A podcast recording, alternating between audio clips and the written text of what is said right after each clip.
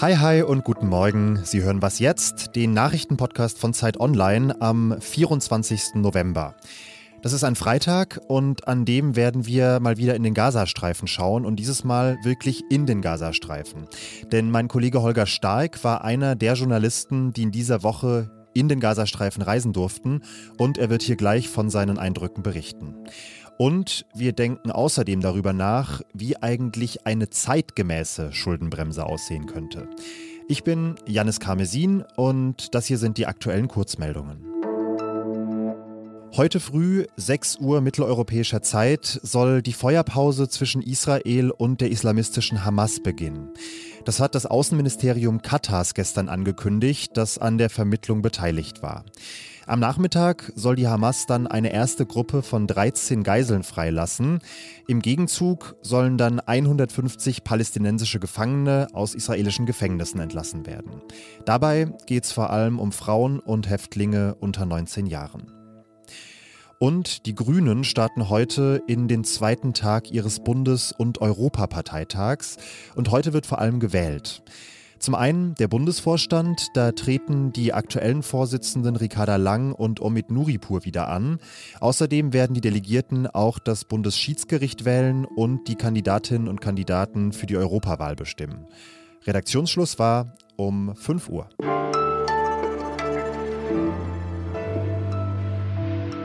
Es ist eine große Leerstelle im Krieg im Nahen Osten, dass unabhängige Berichterstattung aus dem Gazastreifen bislang weitgehend unmöglich gewesen ist. Alles, was wir über die Lage dort gehört haben in den vergangenen Wochen, beruhte auf Berichten der Zivilbevölkerung, von Hilfsorganisationen oder des israelischen Militärs. Ausländische Journalistinnen und Journalisten hatten aber keinen Zugang in das Gebiet.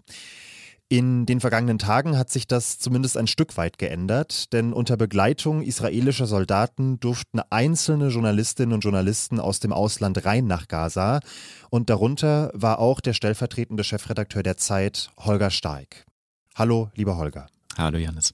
Das Setting war wie gesagt so, dass du ja in Begleitung israelischer Soldaten vor Ort gewesen bist. Inwiefern hat dieser Umstand deine Eindrücke denn wohl gelenkt? Welche Grenzen hat die das gesetzt und welche Beeinflussung hat das bedeutet? Wir haben lange darüber geredet im Vorfeld, ob wir das machen wollen, weil natürlich klar ist, das ist eine Kriegspartei, die hat ein Interesse daran, ähm, eine ganz bestimmte Sichtweise durchzusetzen und du musst sehr nah bei den Soldaten selber bleiben. Du musst auch dich verpflichten, Bildmaterial beispielsweise einmal äh, den, der israelischen Armee danach zu zeigen. Äh, die Auflagen waren, keine Gesichter beispielsweise von Soldaten äh, zu zeigen. Bei bestimmten technischen Aufnahmen, Operationsplänen und so haben sie sie sich vorbehalten, da was zu machen. Andererseits muss ich sagen, das, was ich dann schreiben wollte und das, was wir veröffentlicht wollten, haben wir genauso auch veröffentlicht. Da gab es dann am Ende doch in der Form keine Zensur. Und ihr hattet auch keine Möglichkeit, mit der palästinensischen Zivilbevölkerung in Gaza zu sprechen. Ne? Wir haben einen Bus gesehen von Palästinenserinnen und Palästinensern, die äh, von der UN gerade evakuiert wurden, ähm, die äh, in einer herzergreifenden Art und Weise gelacht und zugewunken haben, äh, mit denen wir aber nicht wirklich haben reden können. Wir sind aber auch gekommen an einer Straßenecke zu einer großen Gruppe von vielleicht 60, 70 Palästinensern, die mit weißen Fahnen geweht haben und offensichtlich noch darauf hoffen, in den Süden evakuiert zu werden. Jetzt hattet ihr als ausländische Presse auch Zugang zu einem Tunnel, der tatsächlich unter dem Schifa-Krankenhaus lag. Das war ja ein ganz, ganz wichtiges Thema der letzten Tage und Wochen, weil Israel diesen Tunnel immer und wieder erwähnt hat, aber von einigen Seiten auch Zweifel daran bestanden, ob er denn wirklich existiert, weil Israel damit ja auch Angriffe gerechtfertigt hat. Wie müssen wir uns diesen Tunnel, in dem ihr wart, vorstellen? Ähm, auf diesen Tunnel sind die Israelis gestoßen, weil da mehrere Klimaanlagen ähm, installiert sind, sichtbar über dem Erdboden und dann Kabel, Elektrik in den Boden reingeht. Und als sie diese Kabel verfolgt haben und da ein bisschen gebuddelt haben, sind sie auf den Schachteingang getroffen, anderthalb mal anderthalb Meter etwa in dem Dreh, wo man dann so ein bis zwei Meter in die Tiefe steigt und dann auf horizontaler Ebene äh, in einen Tunnel gehen kann, der nochmal verzweigt ist. Der eine führt eher unter das Krankenhaus, der andere führt auf die andere Straßenseite. Das heißt, man kann sich unterirdisch ähm, vom Krankenhaus weg ähm, bewegen.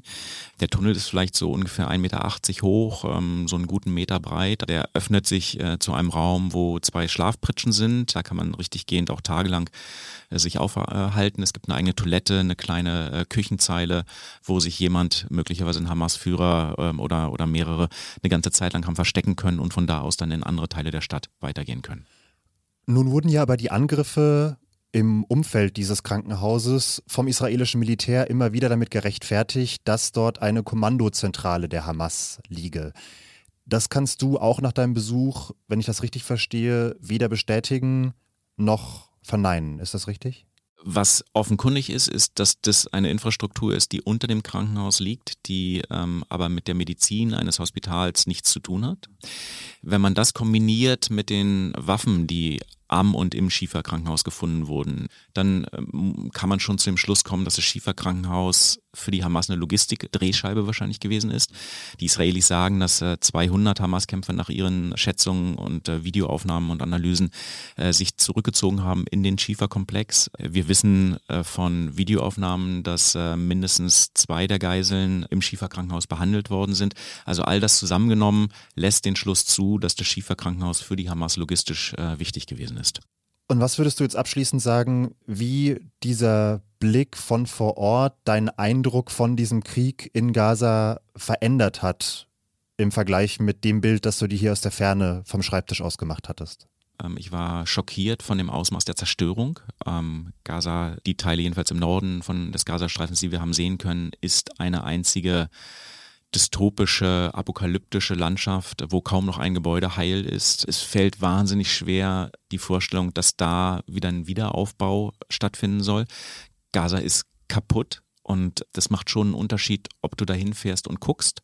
Und das ist sicherlich eine Botschaft, die, glaube ich, die Israelis jetzt auch nicht so wahnsinnig gerne transportieren wollten, weil das beim Luftbombardement im Wesentlichen zerstört worden ist. Also dies einmal so zu sehen, finde ich, ist für jeden Reporter wahnsinnig wichtig und gibt dir nochmal eine ganz andere emotionale Intensität. Das sagt frisch zurück aus dem Gazastreifen Holger Steig. Vielen Dank dir. Sehr gerne. Und sonst so?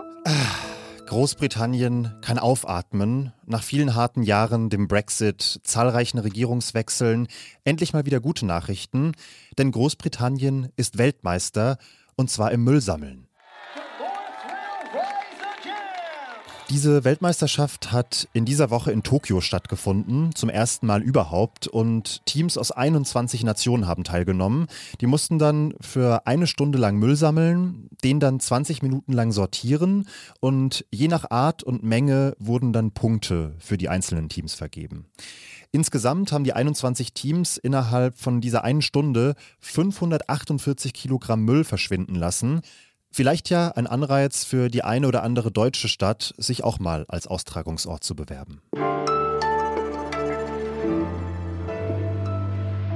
Der Bundesfinanzminister Christian Lindner hat gestern am späten Nachmittag etwas überraschend eine Antwort auf die Haushaltskrise präsentiert. In Absprache mit dem Bundeskanzler und dem Vizekanzler werde ich in der nächsten Woche einen Nachtragshaushalt für dieses Jahr vorlegen. Dazu meine Fragen an Fabian Franke aus dem Wirtschaftsressort. Was heißt das jetzt konkret?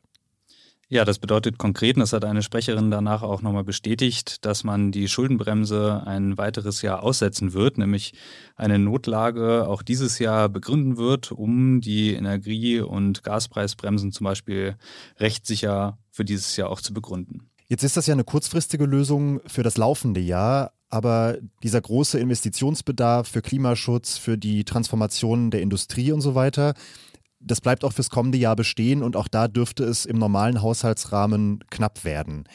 Wie könnte die Schuldenbremse denn reformiert werden, damit man in den kommenden Jahren nicht wieder vor den gleichen Problemen steht? Ja, die Diskussion gibt es tatsächlich weiterhin und die naheliegendste Lösung ist natürlich, dass man die Schuldenbremse einfach anhebt, also nicht bei diesen 0,35 Prozent des Bruttoinlandsprodukts ähm, Verschuldung bleibt, die man jährlich nur maximal aufnehmen darf.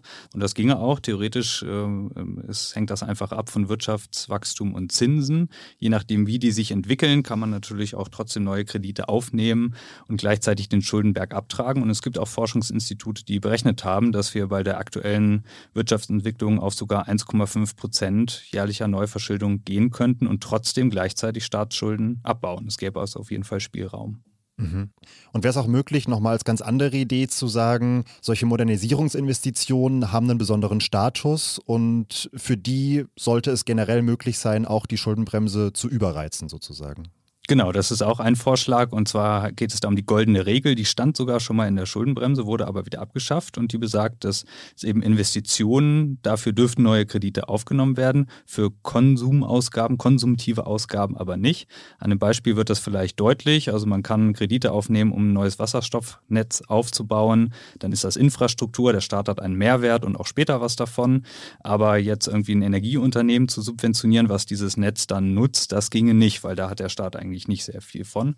Die Trennung ist also wichtig, aber extrem schwer zu machen. Es bräuchte zum Beispiel Kontrollinstanzen und trotzdem gibt es in der aktuellen Debatte die Forderung, nochmal über diese goldene Regel nachzudenken.